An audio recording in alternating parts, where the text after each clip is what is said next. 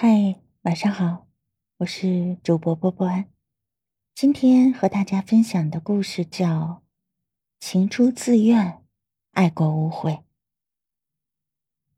你知道爱一个人爱到极致是什么感觉吗？有人说，只要他年年岁岁平安，便可生生世世不见。从前总觉得相爱的两个人在一起白头偕老，那是天经地义、理所当然的事情。后来才发现，当缘分不够的时候，有些人你就算倾尽所有去努力、付出、相爱、挽留，最终还是逃不开分离的结局。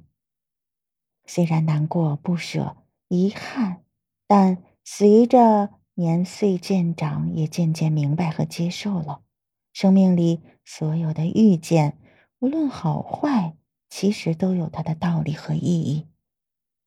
一份好的关系，不是追逐，不是纠缠，而是吸引和随意。志同道合时，我们旗鼓相当；如若分开，我们也各有各的精彩。就像这句话说的：“见过花开就好，又何必在乎花属于谁呢？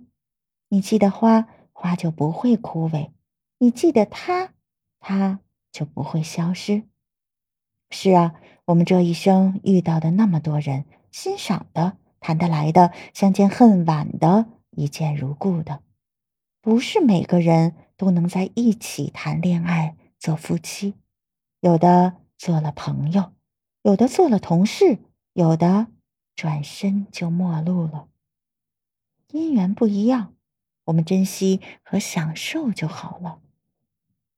曾经日夜相伴的时光里，我们热烈的爱过，毫无保留的付出过，彼此依偎，互相温暖，哪怕只是短短的一段，也是片刻即永恒。待将来垂垂老矣之际，回首这更年漫月里所有的怦然心动，你依然拔得头筹。谢谢你曾伴我岁岁又年年。也谢谢你曾拥抱我度过了寒夜，最后再谢谢你曾手捧银河为我拭去泪眼。